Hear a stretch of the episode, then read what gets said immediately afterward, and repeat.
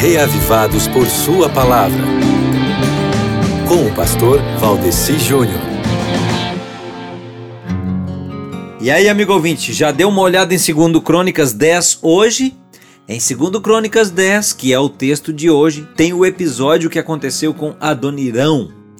O Adonirão, ele saiu em expedição mandado pelo rei para fazer uma conquista e além de ser enviado pelo rei, ele era chefe, né?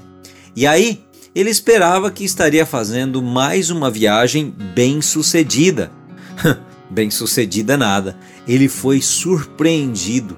Quando menos ele esperava, um bando de gente atacou ele e destruíram com a vida dele. Adonirão não teve tempo de se preparar para sua morte. Então, o que me chama a atenção, amigo, é quanto à brevidade da vida.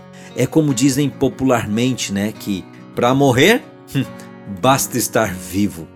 Parece um ditado muito bobo, mas trata-se de uma obviedade que nada mais é do que uma lei totalmente relacionada ao nosso destino eterno.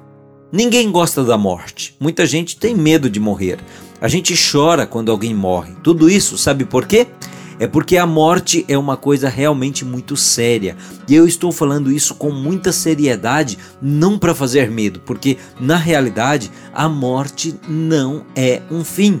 O que eu desejo mesmo do fundo do meu coração é que a morte para você seja só uma passagem para o destino eterno feliz em Jesus. E então, o que você vai fazer?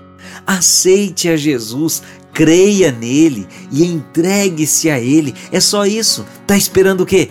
E então, você vai aceitar? Eu vou ficar orando por você. Você pode começar a demonstrar para Deus hoje que está com essa decisão no seu coração, ouvindo a palavra dele, ficando reavivado pela palavra dele através da leitura bíblica, que pode ser em 2 Crônicas 10, ok?